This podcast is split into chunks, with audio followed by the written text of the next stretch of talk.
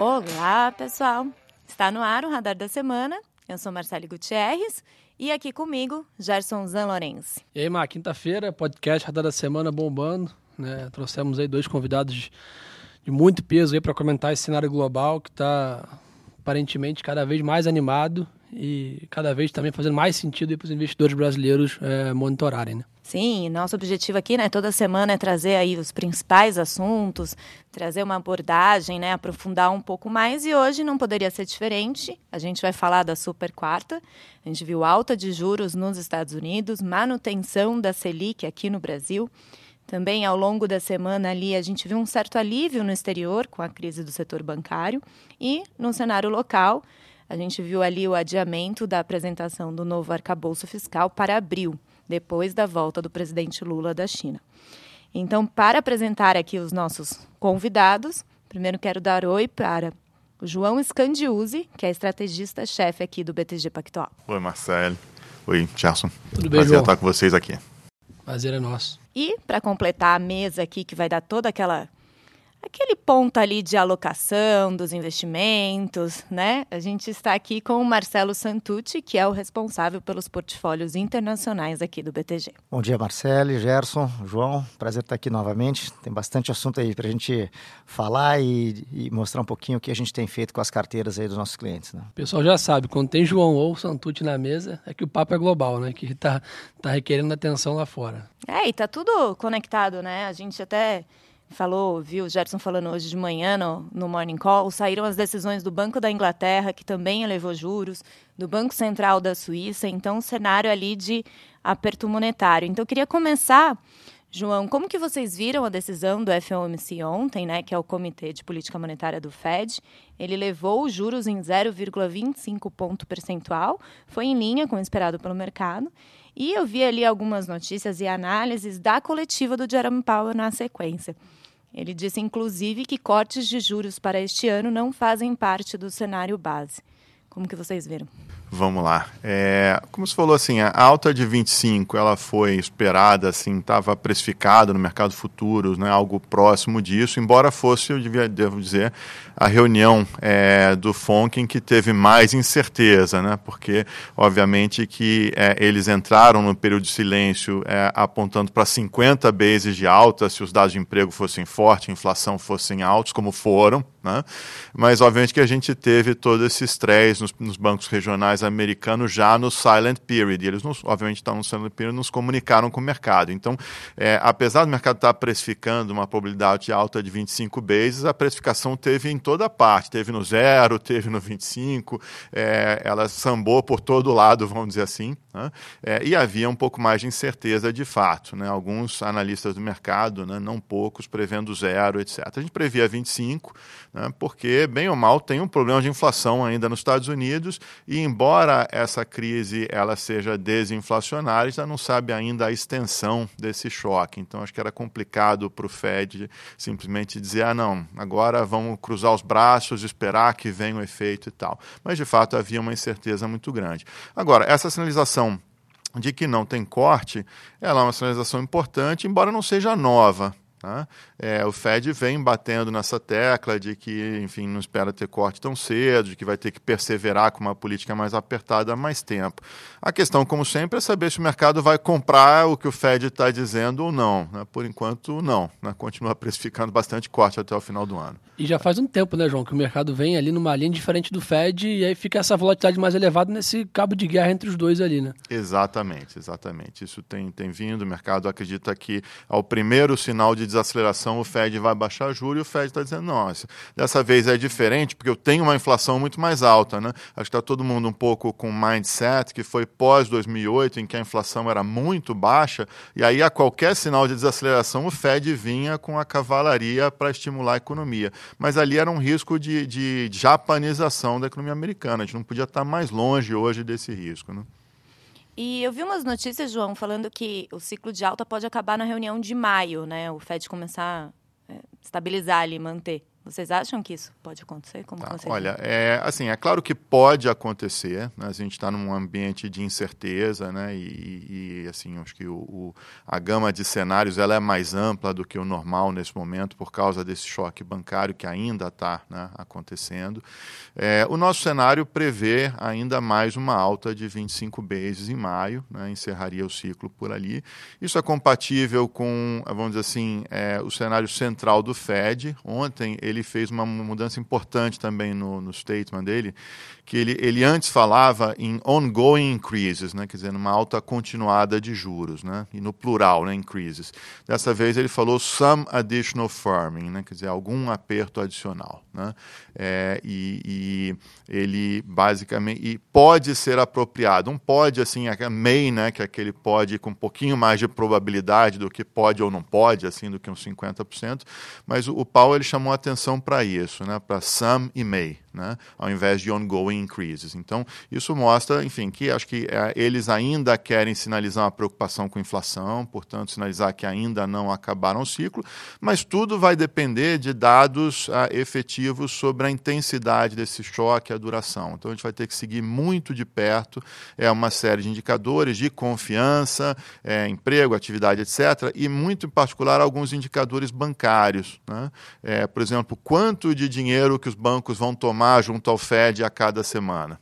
Né? Isso é um indicador se está tendo um estresse, se estão tendo dificuldade de ter funding, está tendo se preparar para possível perda de depósitos, querem mais liquidez, né? Ah, etc. Então, isso é uma das coisas. É, como é que vai estar tá a composição de depósitos entre pequenos bancos e grandes bancos? Né? E é claro que a gente não tem a granularidade, do Fed de saber banco a banco né, o que está acontecendo com os depósitos. Então tem uma certa assimetria de informação. Mas são é, elementos importantes que vão nos nortear sobre é, essa questão de quanto de ainda de, de aperto de juros vai ter ou não vai ter, se já terminou mesmo e tal. Por enquanto a gente tem um cenário que obviamente está sujeito a todas essas incertezas, mas que prevê mais uma alta de juros em maio. Boa. Santucci, nessa, nessa linha, tá trazendo você aqui para a mesa, né? A gente viu ontem um dia de aversão a risco, principalmente de equities ali. É, e aí é um fato curioso, né? A gente tem, tem esse lado do Fed mais duro, mas parte do mercado ainda sempre não pode dar uma chance que quer comprar S&P, né? Fica ali em cima de 4 mil pontos brigando e tal. Nesse nível de incerteza que, você, que, que o João comentou bem. Como está a alocação dos portfólios ali? É, tem ouvido muito gestor falar que o ambiente está tão difícil que está difícil ganhar dinheiro em qualquer classe, né? Toda classe ali está apertado, está difícil ter uma, uma, uma, visão mais clara, até na renda fixa, né? Então, como é que está a cabeça ali na, nos portfólios para surfar essa, essa vol agora? Não, com certeza, Gerson. É, quando, assim, naturalmente, quando a gente vê um ambiente mais incerto, ou a gente vê um cenário que, é, que o cenário da tela, do mercado, dos preços é muito divergente do cenário que a gente imagina que deveria acontecer, a gente tem que ficar muito mais cauteloso é, e tomar algumas posições, né, alguns desvios táticos em relação à alocação estratégica. Então, acho que o nome do jogo hoje é ter ativos de qualidade.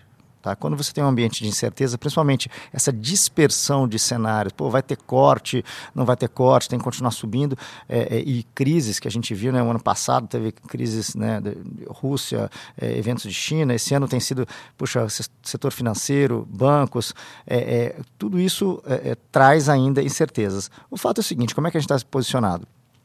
Essa qualidade significa, é, primeiro, ter papéis, né, é, é, exposição a, na renda fixa a títulos classificados como grau de investimento. E, e, a gente pode até, quando a gente olha o retorno nominal hoje, a renda fixa já oferece um retorno interessante. A gente vê, inclusive, um retorno né, prospectivamente acima da inflação. Então, o juro real está positivo. E, e, tem sido, né, a gente tem optado por ter papéis ligados, é, papéis soberanos do governo americano ligados à inflação papéis é, privados de empresas classificados como grau de investimento, mas com prazos mais curtos. Tá? Por quê? Quando a gente olha um pouco essa, a, a, o desenho, né, a, curva de juros futuros, como a gente discutiu aqui, o mercado tem sempre colocado a tendência de cortes de juros. O que o Fed deixou muito claro que ele não acredita que acontecerá em 2023 e a gente também está nesse campo. Então, quando a gente olha é, cortes sendo colocados na curva de juros, a gente prefere ficar é, mais curto, porque a gente acha que essa taxa longa eventualmente deveria estar tá, é, mais elevada do que atual. Ou, no mínimo, a inclinação da curva ser menos negativa. E quando a gente fala de renda variável, tem dois pontos. Também fazer a mesma é, é, aplicação do conceito de qualidade e um duration, né, uma duração média menor, então menos exposição às taxas longas, ou empresas que precisam de é, menos necessidade de financiamento. Né? O dinheiro está mais escasso, esse é o fato. Tem um governo puxando, né, captando dinheiro mais caro e as empresas vão ter que pagar bem mais para isso. Então o dinheiro vai ser mais seletivo. Então a gente está né, eh, fora de empresas de, chamada de tecnologia, a gente está, na verdade, é, quality growth, aquelas empresas que têm um, um quê de tecnologia, mas são dominantes nos seus mercados. E, uma, e, e geradoras de caixa. Que até tá? performam melhor, às vezes em ambientes mais difíceis que versus concorrente. Né? Exatamente. E, na verdade, é, é, aquele dinheiro que é para uma empresa de tecnologia que precisava fazer uma rodada de capital privado, depois fazia um IPO e dava 5, 6, 10 vezes o capital, Talvez tenha algumas empresas dessa, mas é, o dinheiro vai estar, tá, a competição vai estar maior. Você tem um competidor que é o governo americano pagando taxas altas. Então, talvez essas empresas, as realmente boas, podem ser alvos é, é, de, é, das empresas maiores dominantes seus mercados comprarem essa, esse tipo de iniciativa. E muitas outras vão ficar no meio do caminho. Então, essa, infelizmente, é um processo de ajuste de política monetária, de custo do dinheiro. É, por último, o que a gente tem feito também aqui, Gerson e Marcelo, é ter algumas estratégias né, complementares a essa alocação uh, uh, core, que é, eventualmente, quando o portfólio do cliente permite ter algumas estruturas de opções, uh, caso o mercado caia, que a gente se beneficie disso, então algumas estruturas de, de derivativos, put spreads, por exemplo. A gente tem é também operado muito, ah, quando a gente olha, até novamente, falando de juros, como essa curva parece muito negativamente inclinada, a despeito de ter reduzido um pouco recentemente, a gente é, é, prefere né, ainda ter uma alocação abaixo da neutra em renda variável. Então a gente está salvando um pouco de dinheiro, tem mais caixa. O caixa está sendo pago hoje, né? tem uma rentabilidade Sim. interessante. Então o Fed Funds estão pagando aí 4,70, é, quase 5. Então a gente tem a disponibilidade de ter um pouco mais de caixa e esperar um pouco o, o, eventualmente o mercado se adequar a esse novo nível de taxa de juros. O que parece assim ao, não é para ficar fora da renda variável, mas ter mais paciência, mais qualidade e aproveitar a renda fixa que está pagando um, um, yields é, interessantes. E no dólar, tem, tem feito alguma coisa, Santos? Como é que está a cabeça do câmbio? Perfeito. Os portfólios né, internacionais, eles são dolarizados como moeda base. Então, quando a gente olha o que a gente fez, eh, atualmente a gente não tem uma posição, é, a, estamos neutros no dólar, significa que estamos 100% alocados em dólar. A gente uhum. não tem nenhuma posição de moeda. Dito isso, o ano passado a gente explorou muito o dólar forte, pelo DXY, né? o DX, via DXY, né, um ETF, que é o dólar contra comprado em dólar e, e vendido nas moedas desenvolvidas, que era, era, um, era, uma, era uma visão de é, é, diferencial de intensidade e velocidade de subida de juros. A gente achava que os Estados Unidos ia subir mais rápido e chegar mais longe do que as outras economias do chamado mundo desenvolvido. E o dólar se fortaleceu. A partir do momento, na virada de setembro, outubro, outubro, novembro, quando uh, o Fed deixou claro que ele ia começar a desacelerar o ritmo da alta, e dado o nível que o dólar estava versus outras moedas, a gente, a gente, saiu da posição. Hoje, a visão que a gente tem é que o dólar, eu diria que ele tende a ficar lateral barra perdendo um pouco de valor. Né? Como a gente é, acabou é, falou aqui no início, poxa, o Banco Central Europeu ainda está subindo 50 vezes, o Fed chegou a discutir pausa né, no hike, mas ele subiu 25. E o João acabou de explicar que ó, a gente vê mais uma de 25 provavelmente, mas é, já é final de ciclo. Então, na margem, a gente tende a ver uma situação que o dólar pode ficar, é, não, não deveria voltar a ter uma tendência de fortalecimento muito forte. Na verdade, até o contrário, ligeiramente mais fraco globalmente. E essa questão da, dos bancos, principalmente dos bancos americanos, como a gente viu, pode ser também uma, uma questão de aversão a risco que está um pouco mais localizado no mercado americano. E aí é um, mais um motivo do dólar não ter muita motivo de ficar mais forte em vis-à-vis -vis outras moedas. Essa questão do, dos bancos americanos, até Santucci, eu vi ontem uma declaração da secretária do Tesouro, Janet Yellen, de que eles não pretendem expandir o seguro dos depósitos. E a gente também viu ao longo da semana de que essa crise tinha diminuído, né? Tinha um certo alívio. Como que vocês viram essa declaração? Como que está a visão desse setor, dessa crise bancária, né, dos regionais? Não, bacana. É, é, vamos lá. É um ponto muito importante que tem sido discutido recentemente. A gente viu é, é coincidiu a, dois eventos, né? Setor bancário americano e a questão do setor bancário uh, suíço, né? Então, teve, primeiro, eles aconteceram mais ou menos ao mesmo tempo, o que trouxe é, uma aversão a risco e um medo de todo o sistema bancário. É, então, como é que a gente está vendo?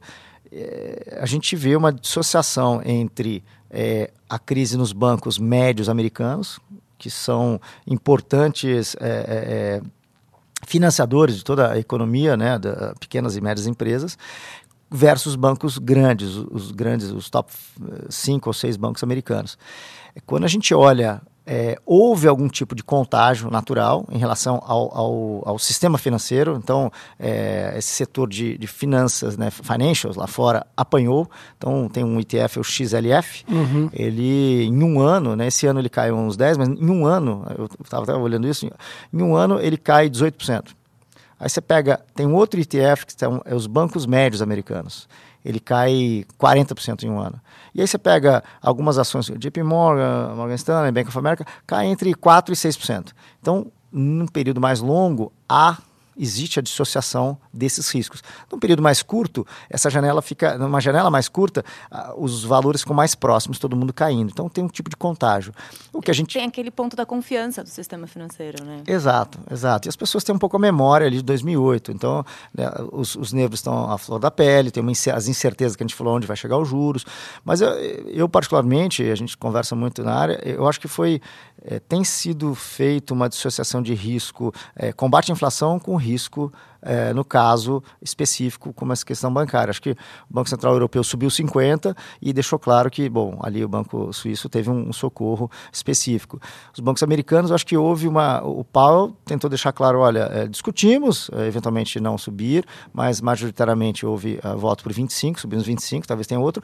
Por outro lado, né, tem que atender. É, é, eles reconheceram, acho que as palavras do Powell também, que esse, esse, essa crise, vamos dizer assim, ele é um, ele aperta as condições financeiras. Então, de alguma forma, ele pode significar alguns, alguns base points de alta. Por isso, talvez até a turma revisou um pouquinho o, o, a taxa terminal por imaginar que as condições financeiras já apertaram e podem ficar apertadas em função disso. Esse é primeiro ponto.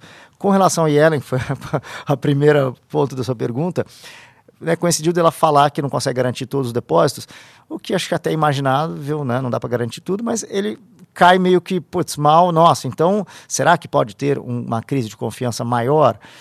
Difícil dizer, mas eu tenderia a achar que os bancos grandes, na verdade, eles estão se, devem se beneficiar da turma tirar dos bancos menores e para os bancos maiores.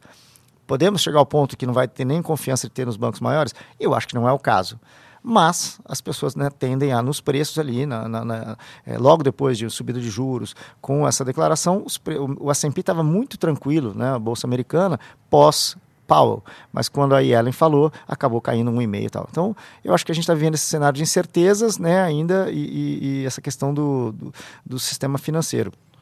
E de certo ponto também, né, Santucci, é um, bom, juros que sai de zero para chegar a precificar em algum momento seis ali no, no pior momento, é natural que alguns corpos vão ficando pelo caminho. A gente teve uma economia lá fora que viveu década de juros zero, onde né, os balanços aceitavam desaforo, todo mundo se refinanciava, conseguia mais dinheiro e tal. Né, acho que até muito investidor pergunta isso aqui para a gente no Brasil. Momentos de, de recessão ou de né, preocupação com, com atividade é normal né, que pô, nem todo mundo vai sair com, com, notícia boa dessa história, né? Que às vezes a gente fica, ficou um bom tempo meio mal acostumado, né? Desde a crise de 2008, com muita exuberância financeira lá fora, o mercado só subia, mas sim, é lembrar que em momentos de crise é natural, às vezes, alguns ajustes ali, nem tudo são flores, né? Concordo 100%, Gerson. O difícil é, infelizmente, nesse processo de normalização, né, de subida de juros, normalização de política monetária, é, são condições mais difíceis de escassez de dinheiro. Essa é a ideia, né? Você né, restringir a base monetária. O que a gente vê nisso é, infelizmente, não dá para o Paulo chegar ao seguinte: olha, pessoal, eu preciso gerar mais desemprego, eu vou já reduzir a atividade para trazer a inflação para baixo. No final da história, infelizmente, é isso que é necessário para trazer a inflação para baixo. Então, mas é um processo mais doloroso e, de fato, o que chama atenção nesse, nesse ciclo é a, a se, você for, se a gente for olhar a intensidade e a velocidade da alta de juros talvez tenha sido o ciclo mais a curva mais inclinada de altas, né, João? É, talvez dos últimos 40 anos, desde os anos 80. Então foi uma intensidade forte no espaço curto de tempo. O que, que isso significa? Exatamente o que você falou, Gerson. Leva tempo para toda a economia se ajustar a esse novo nível de taxa de juros. Então, por isso que a gente tá, segue um pouco mais cauteloso nos portfólios, desviados né, taticamente com um pouco mais de ativos de qualidade, menor é, exposição à taxa de juros longa, é, proteções, porque a gente acha que tem um ajuste que é necessário ter em todo o ciclo de desaceleração. E algum, infelizmente, algumas seja por um management, falha do management, seja por escassez de capital, vai ter uma turma que vai ficar no meio do caminho. Né? Então, o nosso papel é selecionar os bons players que, mesmo que estejam sendo contaminados é, é, é num, num, num, primeiro momento pela mesma tese, mas tem, deverá haver, é, vai ter uma diferenciação né, de, de qualidade. Então, é isso que a gente espera. Os ativos mais bem preparados né, para esse cenário. Exatamente, Marcelo. E eu queria detalhar um pouco, a gente falou ali da decisão do Banco da Inglaterra hoje, que subiu os juros em 0,25 ponto percentual, e a gente viu, acho que na quarta-feira saiu a inflação do Reino Unido bem acima do esperado. Como que está a situação por lá? Olha, é, na verdade é um tema global, né? Assim, a inflação, é, Estados Unidos, Europa, Reino Unido, tudo que saiu é, desde o início do ano, né? A partir dos dados de fevereiro, né? Que refletem janeiro, tudo tem mostrado uma inflação é, mais disseminada né, do que a gente tinha anteriormente. Então, as surpresas têm sido altistas. Ontem, a surpresa na Inglaterra foi muito forte. Né? A gente viu 1% de é, headline e 0,9% de núcleo, né? mostrando que não foram aqueles itens mais voláteis que puxaram a inflação. Foi, de fato, é, esse núcleo tem muito a ver com a inflação de serviços é, que está se tornando mais generalizada no mundo. Então, por isso é que os bancos centrais, é, apesar dessa turbulência toda que a gente tem vivido financeira, é, ainda tem mantido é, uma sinalização de compromisso com ancoragem de inflação né, e uma mensagem um pouco mais dura nesse sentido. E não foi diferente né, com o Banco da Inglaterra e o Banco da Suíça. Né? E agora vindo para o Brasil, a gente viu ontem lá o Copom manteve a Selic em 13,75% ao ano, que era também conforme o esperado. E o comunicado ali que todo mundo destacava, que seria o né, seria o ponto ali da divulgação, ele continuou duro, né, Rockish? Como que vocês viram aí?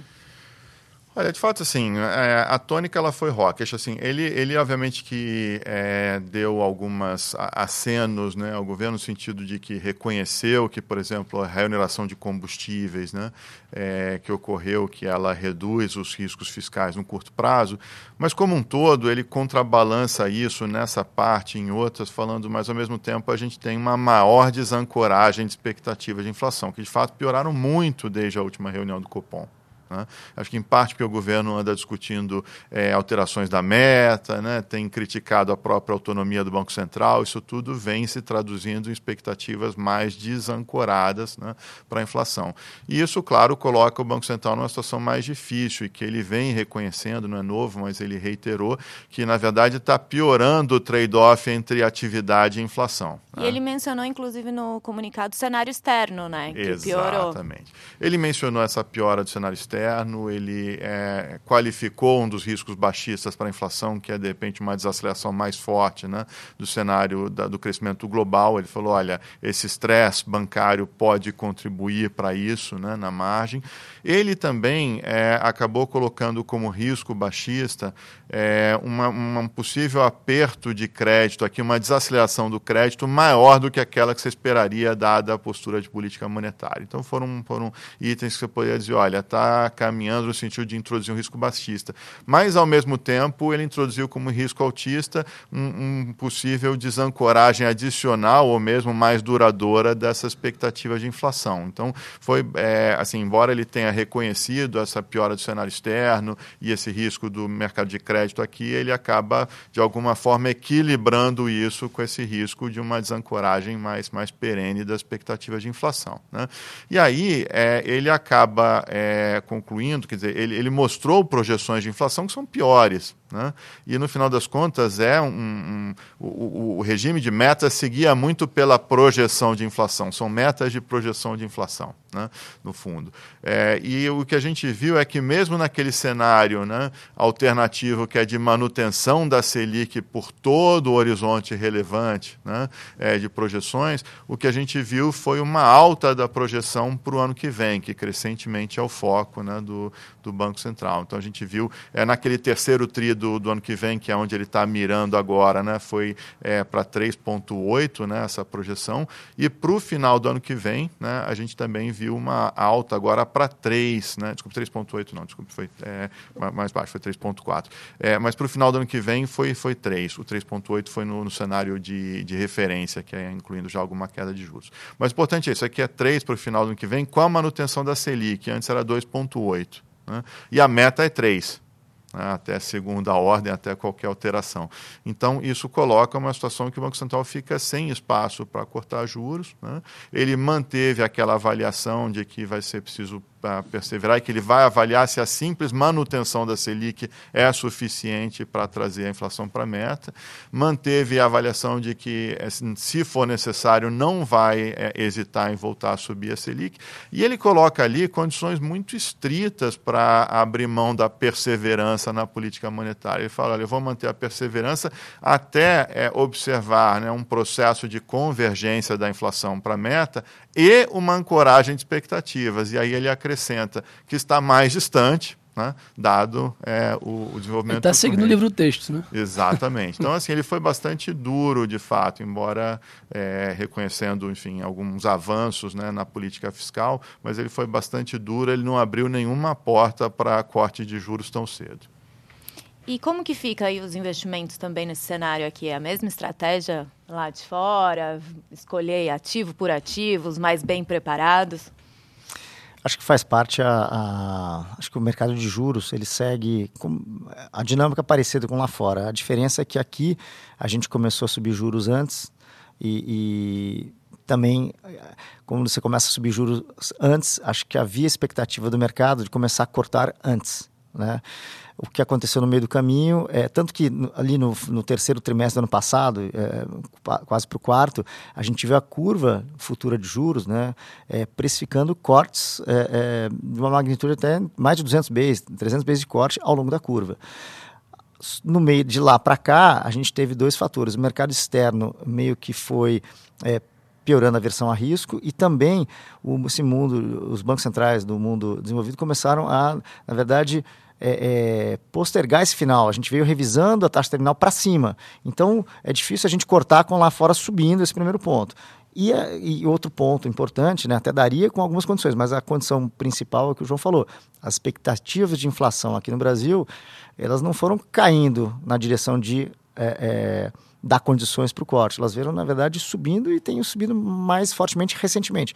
Aí pode ser vento, é, como resultante de um, desse ruído político, etc. Mas é opressão. Mas o fato é que um, a gente está vendo uma, uma, uma é, expectativas de inflação né, que não estão convergindo em direção à meta como esperado.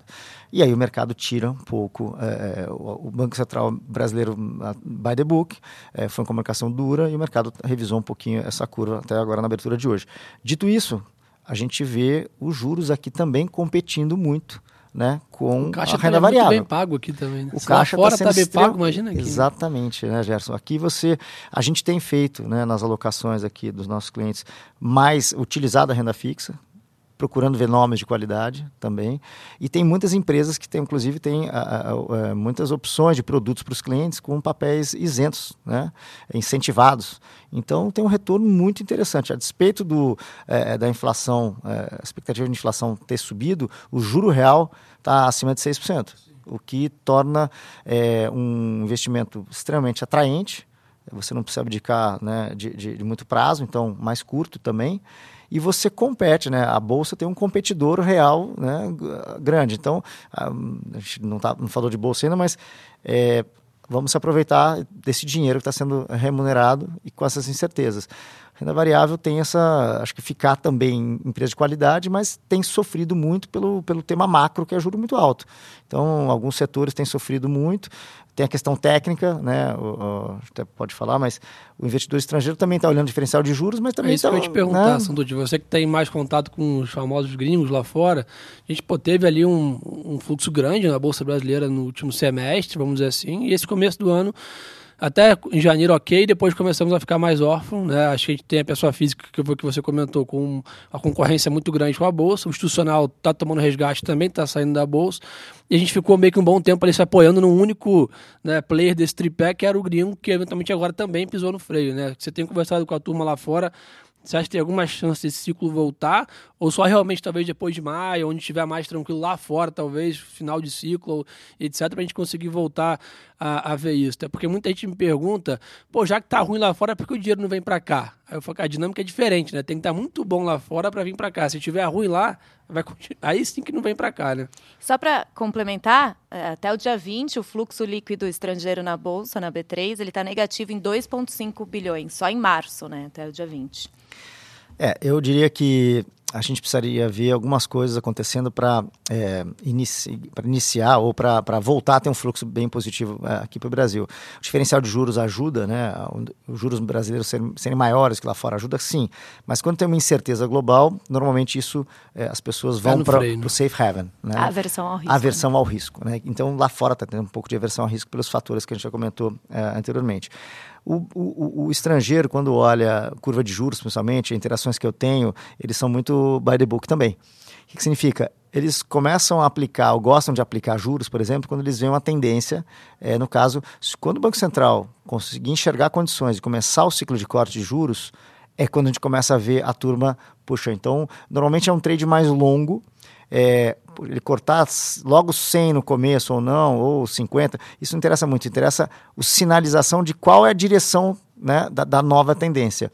Claramente, depois que você para de subir, você espera um tempo e a próxima né, movimento deve ser de corte. Mas eles precisam, acho que, ver este movimento começando. Acho que vai dar mais segurança para essa turma se aproveitar ou, de fato, aplicar é, juros aqui ou se aproveitar esse diferencial de juros quanto a, a né, ali no final do ano passado, eh, ali em Washington, aqueles, aquelas uh, conversas com a FMI, Brasil, México e África do Sul eram os, os elegíveis dentro dos mercados emergentes, considerados puxa, locais, lo, uh, locais de interesse do estrangeiro para investir, uh, tá aqui dentro. A gente viu aquele fluxo no final do ano. Agora a situação mudou um pouco, então a gente precisa, acho que a combinação lá fora acalmar um pouco, além disso, somado a isso, o Banco Central começar a cortar juros. Quando é que ele vai cortar juros? É o que a gente acabou de discutir. Quando a gente enxergar condições. Por isso acho que fica meio on hold, vamos dizer assim. E a minha pergunta agora é exatamente isso, né? Nos últimos dias estava todo o mercado ali falando do novo arcabouço fiscal, vai vir até o Copom, vai vir, não veio, ficou para abril. Então, assim, vocês acham que esse é um ponto importante aí para começar esse ciclo de cortes? Olha, acho que sem dúvida é um dos pontos uh, relevantes. Assim, isso está mencionado, né, continua a ser mencionado pelo Copom como um dos riscos altistas para a inflação, a incerteza em relação a arcabouço fiscal e, portanto, a trajetória de dívida. Né? É óbvio que a gente vai ter que esperar, acho que o próprio fato de ter atrasado está né, tá sendo lido como está sendo flexibilizado, tem uma resistência política, né, é, a, a, talvez regras mais duras de controle de gastos, então já está sendo lido como um sinal na margem é, negativa, de uma valência negativa, né, o próprio atraso. Mas vamos aguardar, sem dúvida que é um dos pontos que está sendo levantado pelo Copom. Não é o único, de maneira alguma, acho que a questão é, é, é entender também como é que esse arcabouço, quando finalmente divulgado, é, vai impactar a percepção de risco, de prêmios de risco, né, o próprio câmbio aqui é, e as expectativas de inflação né, que em parte também vão depender disso aí. Né? Em, em, parte dependem de uma discussão que o governo tem feito sobre mudança do arcabouço, que também precisa ser, de alguma forma, é, é, esclarecida. Então, tudo isso vai acabar impactando. Mas eu não diria que é automático, não. Tipo, vai ver um arcabouço, vai se abrir uma janela para corte de juros. Eu acho que a barra é um pouco mais alta do que isso. Até porque não é automático, né? Ele vai ser apresentado, depois tem que ir para o Congresso, Exato. vai ser discutido, tem Exato. todo um processo, né? Exatamente. E esse novo arcabouço, ele está prometido para depois da volta da viagem do presidente Lula para a China. Então, queria saber um pouco aí de vocês o que, que é a expectativa com essa viagem, né? O principal parceiro comercial do, do Brasil. A gente viu hoje ali a notícia de que a China reabriu a importação para carne bovina brasileira. Então, eu vi umas notícias ali que ele vai discutir um, um fundo de financiamento chinês para o Brasil, questões de turismo, de, cli de clima, vai visitar uma fábrica também. Qual que é a expectativa? Olha, é, como você mencionou, assim, é uma viagem que tem uma agenda ampla, é uma comitiva enorme que ele está levando, né, é, etc. Tem uma agenda ampla. É uma agenda, obviamente, que passa por questões comerciais, que realmente é o nosso principal parceiro comercial, é importantíssimo. É, então, por exemplo, deve ter é, indicação, por exemplo, de venda de aviões né, da Embraer né, para a China. Né, esse tipo de acordo é possível que seja celebrado é, nessa viagem. Outros acordos comerciais. É, deve ter algum aceno para turismo. Né? É, algum é, aceno de investimento direto da China, está se falando de uma grande empresa produtora de automóveis elétricos na China podendo vir a se instalar aqui no Brasil. Né?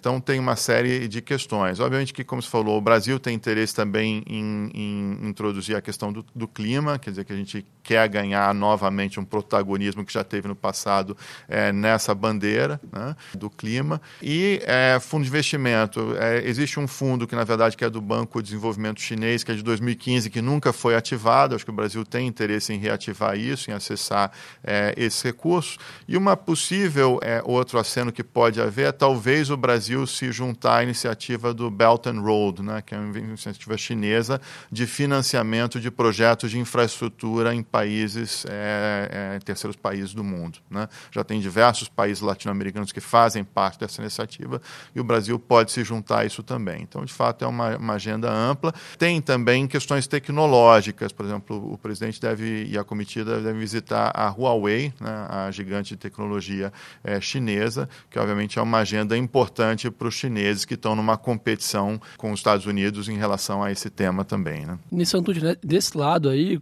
como é que a turma lá está vendo os investimentos ali na, na Ásia e companhia? A gente viu também ali um o Brasil se favoreceu um pouco nessa reabertura da China, né? O minério voltou a 120 dólares, a Vale aqui respondeu e tal, e a gente fica, acho que o grande tema desse ano era esse, né? Pô, a China vai reabrir, a gente vai voltar a ver um, um crescimento, isso vai favorecer muita gente investe em China via Brasil, que a gente ouve isso também, né? Eu acho que esse tema também está no mesmo compasso de espera ou está um pouco mais avançado aí para ficar animado, vamos dizer assim, né?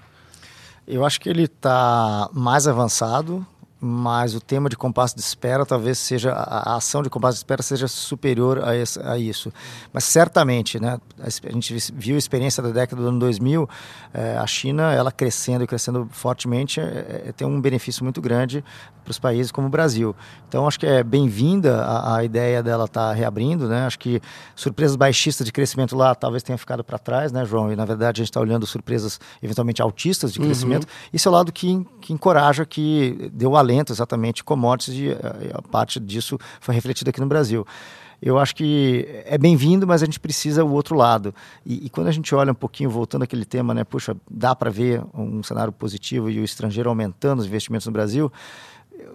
Quando você, o estrangeiro opera, né, olha, olha o mapa mundi, vê ali as, as oportunidades, onde que eu vou investir e, mas não tem tanta profundidade né, como o local.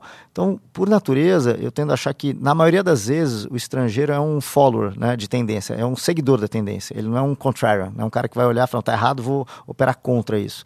Então, por isso que eu acho que ele precisa ver uma tendência de de queda de juros ou uma tendência de entrada, para ele seguir isso. Ele não tem medo de ficar atrasado no movimento, que ele opera tendências longas, mas ele tem medo de ser o, o primeiro a estar tá fazendo isso.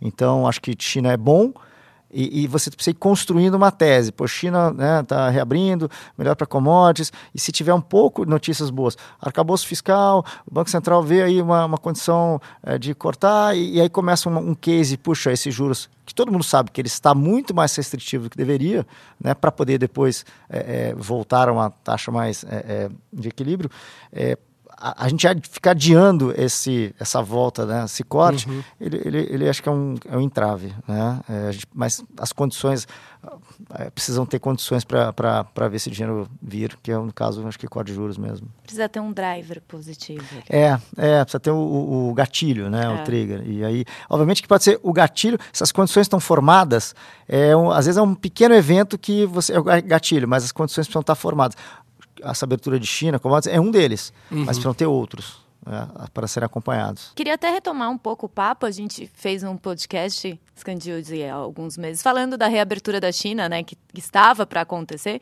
Foi, né? Isso. Agora... Estão reabertos. é, o único ponto que ainda está, assim, ainda fazendo um catch-up, mas está avançando rapidamente é viagens internacionais mas tudo que tem a ver com viagem doméstica, mobilidade, está plenamente retomada. É, e assim, está é, tá tendo uma retomada forte da demanda. Obviamente que uma demanda de serviços já era esperado que fosse muito forte, mas eu diria que mesmo a demanda por bem está mais forte do que o esperado. Né? E os dados mais recentes, agora de fevereiro, para o mercado imobiliário também foram um pouquinho melhores do que o esperado. Então, por enquanto, estão sendo notícias positivas em relação a esse crescimento chinês. O negócio que o Santucci fala bastante nos calls que eu acompanho eles, que vale todo mundo reforçar aqui, o quanto que acaba que a gente aqui tem essa correlação com o mercado global, querendo ou não, né, Santucci? Principalmente na parte de inflação, de dólar. Né? Então, acho que tem visto movimento aí né, de muitos investidores começando a investir lá fora, é, etc. Mas é sempre bom reforçar é, que pô, a globalização veio para a indústria, veio para alguma para tecnologia, mas pô, eventualmente também tem que vir para os investimentos aqui no, dos nossos ouvintes, né? Não, certamente. A gente esse tema de internacionalização né, das carteiras de investimento dos brasileiros ela é muito bem-vinda. E ela não é um tema é, temporal né, ou, ou, ou, político, ele é uma, é uma questão de disciplina de investimentos. E hum, acho que a tecnologia ajudou a trazer é, aqui para o Brasil veículos de investimento que você acesse estratégias lá fora, ou mesmo o, o, a, a, difundir a informação de que é possível, é legal, existem várias maneiras de mandar o dinheiro né, para fora. O banco aqui, o BTG, a gente também tá, tem dá várias opções do cliente ter uma conta lá fora, no, em outra fronteira, com outra moeda, e, ser, e ter capacidade de ter acesso a diferentes estratégias. Né? É, por que não estar tá operando outras é, veículos ou ETFs temáticos? Temáticos ou outras estratégias para complementar o portfólio aqui do, do, do, investidor local. Então, isso é muito importante, acho que veio para ficar. É, a gente está super preparado para isso também aqui no banco. Então, a gente vê com bastante, com, com, bons olhos isso. E essa educação, não só educação financeira, é entender que é possível, faz sentido como diversificação de risco. E exatamente nesse momento de incerteza é ter isso. Não é um call, não, compre dólar que vai, todo mundo vai acabar. Não é nada disso. É o seguinte: é ter uma parcela dos investimentos numa moeda diferente do Brasil que tem uma, uma complementariedade para tirar risco e, e, né, e mais do que isso, hoje em dia no ciclo econômico, os últimos 10 anos, você tinha que correr muito risco de bolsa ou de, ou de prazo para ter um, um, retorno interessante em dólar. Hoje, como a gente falou, os juros, né, os juros altos no mundo desenvolvido, eles voltaram. Era, é, parecia que foi um longo período de juros baixos, parecia que era o novo normal. O normal é o juro que a gente está agora, olhando historicamente. Então, então o dinheiro lá, em, mesmo em dólar. É, é mais fácil se acostumar com os juros baixos, né? E é. eu vou subindo todo ano. É um pouco isso. Mas a gente vê como um, bons olhos isso e é importante como disciplina financeira. Isso que você falou, né, Santucci? Não tem fórmula mágica, né? Vamos comprar isso, deixar o recurso lá e esquecer, né? Tem que acompanhar o cenário, fazer uma diversificação, olhar lá fora, aqui. Certamente, essa gestão ativa é muito importante, até para lidar com esses temas que estão cada vez, né, os temas estão globais e estão afetando o mundo como um todo. Então, é, é, é, importante ter né, uma pessoa, um assessor financeiro, um gestor, é, um, uma casa que nem a gente que pode ajudar o cliente a montar o portfólio ou montar é, né, a quatro mãos, mas essa importância de saber exatamente como se proteger. E, novamente, anteriormente, no passado, talvez as pessoas pensassem, não, vou mandar o dinheiro em dólar, ficar parado com proteção. É, hoje você pode, é uma, é uma construção de portfólio que em uma moeda forte, né, considerada né, moeda né, safe haven, que você tem retorno. Então, você adicionar uma moeda forte que que tem uma correlação negativa com os ativos locais e que gera retorno, ela é muito potente quando você olha uma, uma, uma construção de portfólio, principalmente no longo prazo. É, você tem retornos superiores, um Sharp é melhor, retornos superiores com volatilidade menor no portfólio agregado. Então, acho que é uma ferramenta muito importante de ser explorada. E nós aqui, né, Gerson, no conteúdo, a gente traz as cabeças aqui para ensinar um pouco do caminho das pedras. É isso. Tem conteúdo, tem plataforma de investimento, não tem desculpa não investir. Né? Então é isso. Para encerrar o nosso episódio aqui, o que, que a gente deve ficar de olho aí nos próximos dias, prestar mais atenção no cenário macro? Olha, no macro eu estou é, prestando bastante atenção nessas questões é, ligadas aos bancos, né? então indicações sobre depósitos, sobre uso das linhas do Fed, né? é, como é que está essa questão do estresse, são os principais marcadores que eu estou vendo para esse estresse das condições bancárias efetivamente. Né? E, obviamente, indicadores de confiança, que são os primeiros indicadores que mostram mudanças de, de humor dos agentes econômicos. Né? E aqui no Brasil, claro, um foco muito grande na questão do arcabouço. Né? Esperamos ver logo né, esse bebê aí à luz do dia e ver, poder analisar em detalhe como é que isso altera o cenário. Saber o que vem, né? Exatamente. Porque até agora a gente só viu o rumor ali. Né? Exato. Né? E você, Santucci, alguma coisa aí que vocês estão de olho, alguma dica? A gente, obviamente, aqui é um trabalho conjunto, né? O João olhando o cenário, a gente discutindo os temas e a gente vendo a alocação do portfólio está condizente. Dado esse, essas incertezas que a gente precisa observar, a gente segue posicionado um pouco mais cauteloso em termos de duração, de prazo e de qualidade com as, com as proteções. É, quando a gente olha em termos de tendência, a gente falou um pouquinho do dólar. Parece que o dólar, mesmo com essa subida, com essa aversão a risco, ele subiu, o dólar global subiu, o dólar americano contra as outras moedas, mas ele, a cara dele é, é numa tendência de consolidação meio que até perder um pouco de valor. Então isso pode ser até bom. Se tiver algum cenário, alguma, alguma informação deste lado que o João falou lá de fora, dos bancos, etc., pode significar uma, uma volta um pouco a, a, aos investidores querendo, querendo tomar mais risco. É, então, eu, eu, diria que é observar esses eventos. Uh, bolsa lá fora, parece que ela.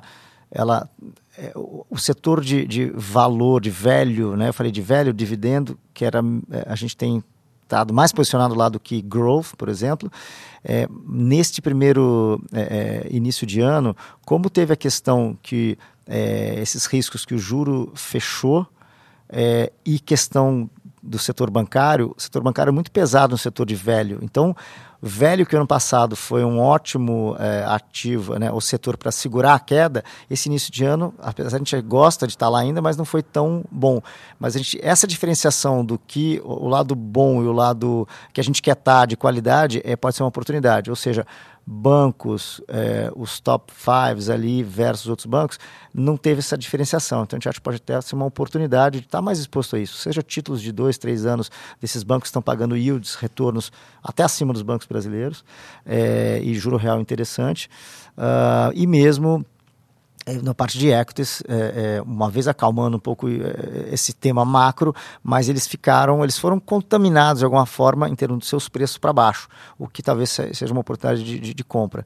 Então a gente não está saindo do setor de velho porque ele não andou bem este ano, ao contrário, a gente, se tiver algum evento, a gente está até aumentando esse setor de velho dividendo. A gente acha que esse tema de empresas fortes nesse estágio do ciclo é, é a solução, ter, ter qualidade no portfólio segue sendo a receita para navegar nesse ambiente. Muito obrigada, João. Sempre um prazer. Obrigada, Santos. Obrigado, Marcelo e Gerson, Boa. João. Isso aí, voltem sempre. E vamos que vamos. Só convidar. Pode deixar.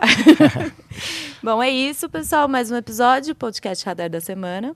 Não esqueçam de seguir ali o canal do BTG Pactual no Spotify, no Deezer, em todas as plataformas de streaming de áudio, para ser avisado quando um novo episódio estiver no ar. Até semana que vem.